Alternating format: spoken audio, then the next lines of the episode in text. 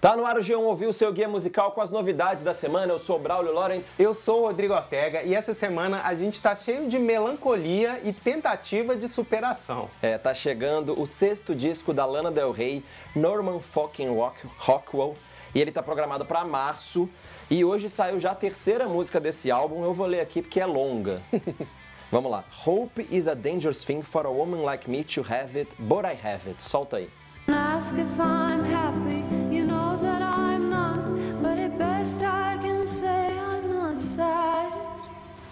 Cause hope is a dangerous thing for a woman like me to have.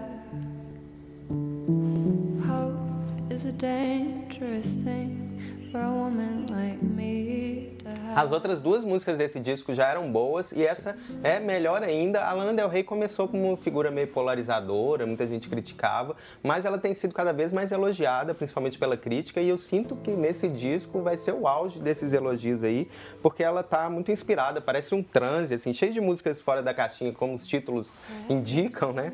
E essa aí é super confessional, só na voz e um pianinho bem leve, é quase a capela a música, É. e é uma, meio uma confissão dessa figura da Lana Del Rey, que é da mulher desajustada. Ela passa pela adolescência dela, fala de debutante, fala da relação com o pai, faz referência ao feminismo, que ela nunca se encaixou direito. Ela fala que ela não conseguiu se encaixar porque tem um monstros é, embaixo da cama dela, assim, enfim, cheio de problemas.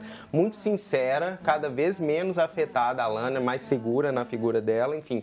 Eu acho que ela promete pra esse ano aí. Tô ansioso esse- por esse disco. vai- acho Mas vamos continuar legal. com pop feminino, só que pop feminino brasileiro. Vamos continuar com mulheres cantando na parceria entre Simone, Simária e Ludmilla com qualidade de vida. Ouve aí. pegar, pega o mesmo, sem essa de rolar receio. Se quiser pegar, pega o mesmo, sem essa de rolar receio. E se meu ex me chamar, eu bloqueio. Se ele me ligar,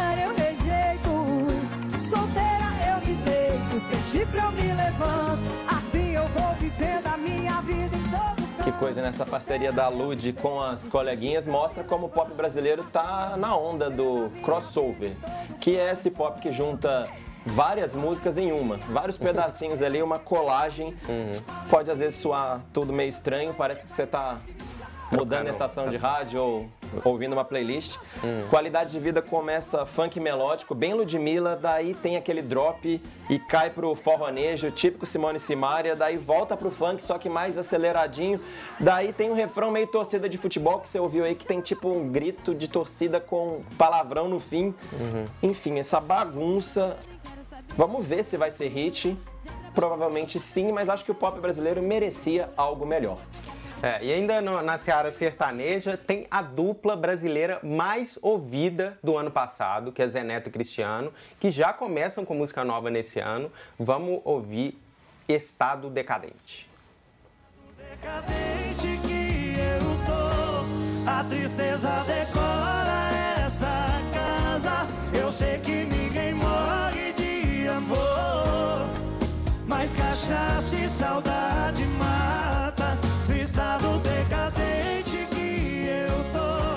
seguem firmes nessa forma de sucesso, esse tamborzinho suave da bachata sertaneja. E eu achei o título do EP, porque é um EP com cinco músicas que eles estão lançando, muito sincero. Se chama, se chama Acústico de Novo. Será De que novo? o próximo vai chamar Acústico outra vez mesmo? O que que tem? Enfim, a cena da música é um cara bebendo no vazio desse apartamento. Eles falam do vazio do apartamento, que me lembrou é, um clássico do Leandro Leonardo, Vou Chorar.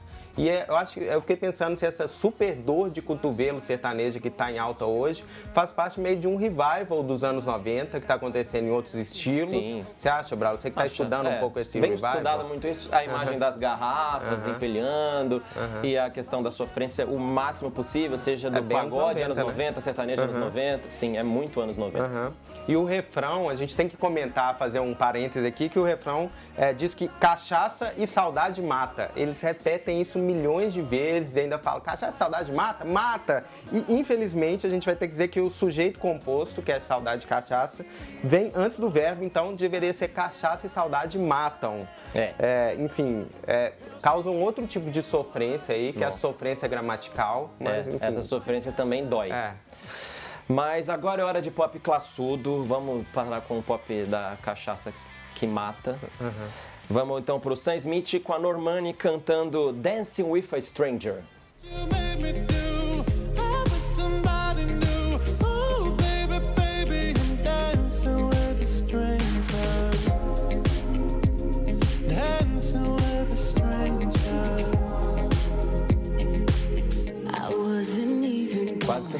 Desfilando aqui, que parece pop, é, como eu disse, classudo de desfile de moda, né? A gente ia sair Porque aqui você tá mais fashion que eu hoje também. Ah, não, você também tá fashion, não, não fale isso. Obrigado. Nossas figurinistas são as melhores.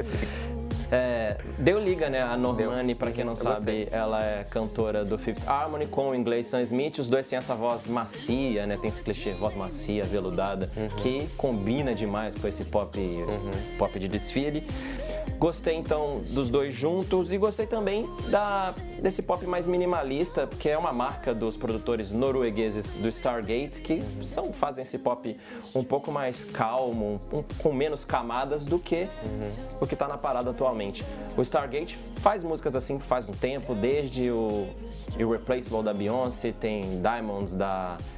Diamonds de quem mesmo? Da Rihanna. Eles fizeram Fire- Firework da Katy Perry. Firework da Katy Perry, ou seja, só balada, só, só canções calminhas. E as três chegaram ao topo das paradas, eles têm mais outros sete, mais outros sete hits no topo das paradas. Vamos ver se eles conseguem o décimo primeiro mega hit com essa daí. Aham, E pra encerrar, se você gostou da primeira música desse programa da Lana Del Rey e quiser ouvir outra voz feminina surgida lá dos clubes índios do Brooklyn, a minha dica é Seventeen da Sharon Van Etten. Vamos ouvir aí.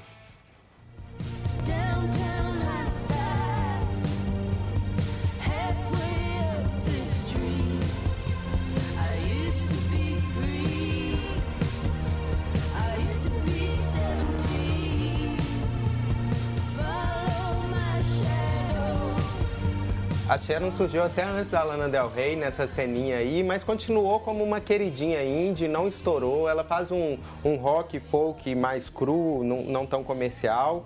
E, mas tem umas coisas parecidas, assim, por exemplo, se a música da Lana Del Rey de hoje fala com ela mesma, debutante, ela aos 16 anos, faz um diálogo adolescente, a da Sharon Va- Van Etten tem mais essa pegada ainda, é uma carta para ela mesma aos 17 anos. É bem melancólica, emocionante, mas ao mesmo tempo madura. Vai estar no, no disco dela Remind Me Tomorrow, que sai na semana que vem. Se você é fã da Lana Del Rey, tá com síndrome de abstinência, fica a minha dica final. A gente volta na semana que vem com mais dicas do G1. Tchau! E com esse Tchau. disco aí que tá tocando. Sim.